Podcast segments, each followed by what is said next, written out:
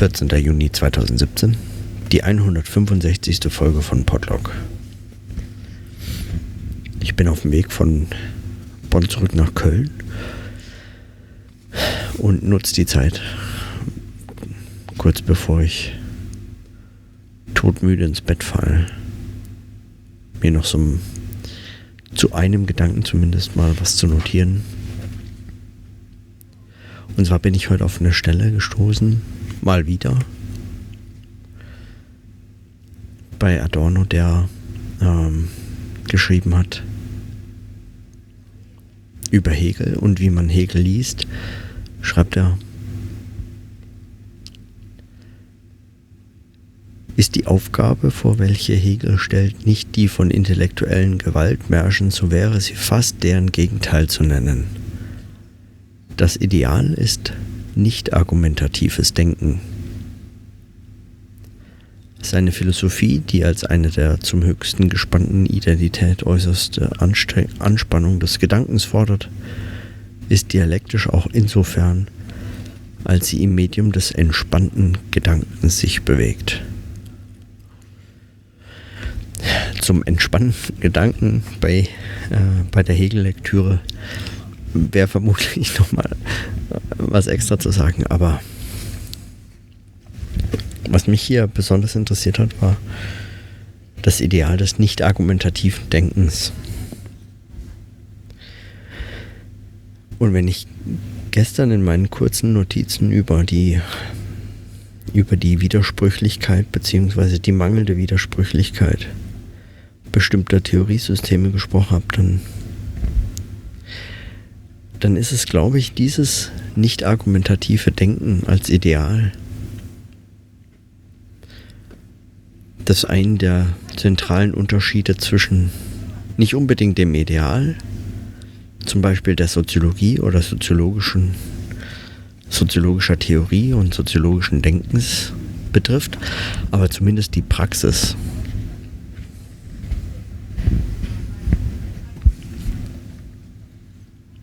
soziologisches Denken, soziologische Texte, Vorträge, Diskussionen und so weiter verlaufen immer, würde ich meinen, in der Form eines Arguments oder in der Form von methodischer Reflexion.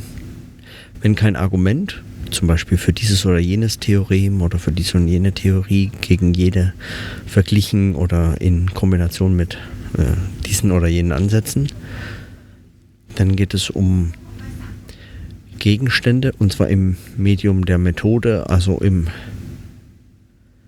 es geht dann um methodische Reflexion. Es geht um die Frage, wie kommst du zu deinen Gegenständen, wie eigentlich zu diesem Phänomen, wenn schon einem einer These etwas Gegenständliches, eine sogenannte empirische Tatsache oder so, entgegengestellt wird, dann geht es, dann geht es um solche Reflexionen.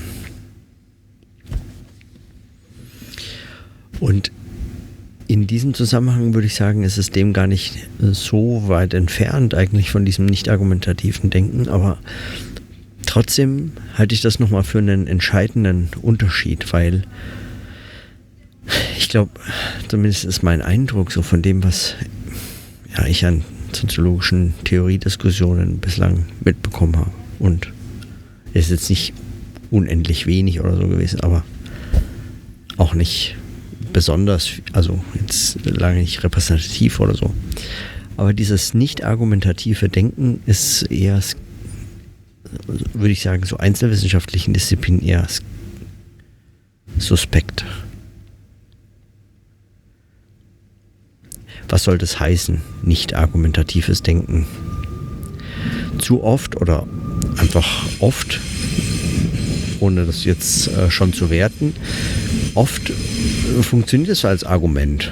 Es wird eine These aufgestellt, es werden Theorien und Methoden vorgestellt, mit denen diese These versucht wird äh, zu erörtern. Es werden empirische äh, Beschreibungen äh, bemüht vorgestellt, präsentiert, in Geschichten zusammengefügt, die dann zu so etwas führen sollen wie einem Argument für diese oder jene Beschreibung. Und darin kann man, würde ich sagen, mit Adorno zu Recht einen Unterschied zwischen dieser Form des dialektischen Denkens und einzelwissenschaftlichen, soziologischen beispielsweise oder anderen einzelwissenschaftlichen Beschreibungen, Theorien erkennen. Selbst unterschiedliche theoretische Kontexte werden eigentlich in diesem argumentativen verhandelt. Für oder gegen eine Theorie spricht dieses oder jenes gute Argument. So, mittlerweile zu Hause angekommen. Ich habe hier die Aufnahme kurz unterbrochen, weil äh, ich umsteigen musste. Und äh, ja, sowieso. Aber ähm, also nur um den Gedanken kurz zu Ende zu führen, also weil heute werde ich äh, das sicher nicht lange aufnehmen. Ähm, diese, diese Art des argumentativen, ähm, dieser argumentativen Art des Theorietreibens und zugleich eigentlich einer, äh, wie sagen, äh, ubiquitären Skepsis gegenüber ähm, gegenüber Theorie, die nicht als Argument daherkommt, die nicht sozusagen mit Thesen arbeitet, ähm, die dann ein Argument eigentlich erfordern, um aufgestellt zu werden und umgekehrt eben dieses Argumentative und Thesenhafte ebenso nicht gerade vollzieht. Die Skepsis all dem gegenüber dass deswegen nicht zwangsläufig einfach irgendeine Science-Behauptung sein muss oder so. Ähm, und auch nicht nur aufgeht in dem, was man empirische Sozialforschung nennt. Was auch nicht in der Form eines Arguments daherkommt, also sondern in der Form einer erwiesenen Tatsache oder eines Faktums oder so. Das äh, scheint mir nochmal ein erstaunlicher Punkt zu sein, den, den man vielleicht möglicherweise gar nicht stark genug betonen kann. An anderer Stelle äh, schreibt Adorno, möglicherweise ist das Geheimnis der Philosophie, dass, dass für sie ein Problem verstehen und es zu lösen eigentlich eines ist. Das, äh, das ist das ist das Gleiche, sagen, es zu verstehen und es zu lösen. Und auch hier gilt wieder, würde ich meinen, das zusammengedacht oder in Bezug zueinander gesetzt mit dem Gedanken, dass es um ein nicht argumentatives Denken geht. Ein Denken, das das eine aus dem anderen entwickelt, aber nicht als Argument einfach. Das eine ist das Argument für das andere bloß. Und dann wird nochmal die Frage von gestern, würde ich sagen, kommt dann nochmal anders zur Geltung, nämlich die Frage nach dieser Form von Widersprüchlichkeit. Wenn also nicht in einem Argument einfach nur ähm, gedacht werden kann, dann muss sich diese Widersprüchlichkeit eben den Gegenständen verpflichten und nicht einfach nur einem anderen Argument, einem alternativen Argument, das irgendwie nur rein argumentativ Also wollte man jetzt dieses oder jenes austauschen, dann klänge doch dieses oder jenes besser und klüger. So, so auf diese Art und Weise natürlich, das ist stark vereinfacht, aber trotz alledem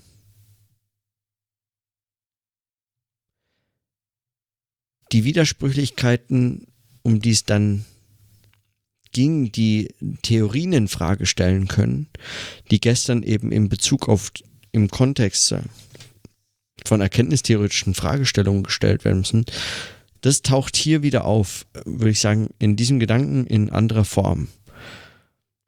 Und zwar als bezeichnet als nicht argumentatives Denken.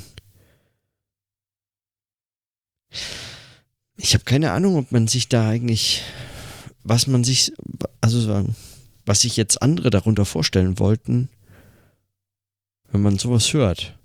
Also ich Weißt was ich mir darunter vorstellen kann und also, ja. Ich halte es für eine gute Beschreibung. Es trifft natürlich auch nicht auf alles zu. Und auch darauf äh, ist Adorno in diesem Text eingegangen, dass es äh, gerade auch da ganz viele Gedanken gibt, die bei Adorno, äh, die bei Hegel einfach abgekürzt sind. Das gilt für Adorno natürlich auch, aber die einfach abgekürzt sind, die behauptet werden, statt, statt gezeigt zu werden und so fort. Aber trotzdem, also er schreibt hier ja auch das Ideal ist nicht argumentatives Denken. Okay, also für heute reicht mir diese Notiz. Aber ich habe den Eindruck, dass so diese kleinen Notizen zumindest zusammengenommen eigentlich schon mehr und mehr so einen größeren Gedanken entwickeln. Das sind natürlich nicht meine Überlegungen, sondern nur meine Notizen, aber immerhin. Ich glaube irgendwie, zumindest mir ist der äh, Zusammenhang klar.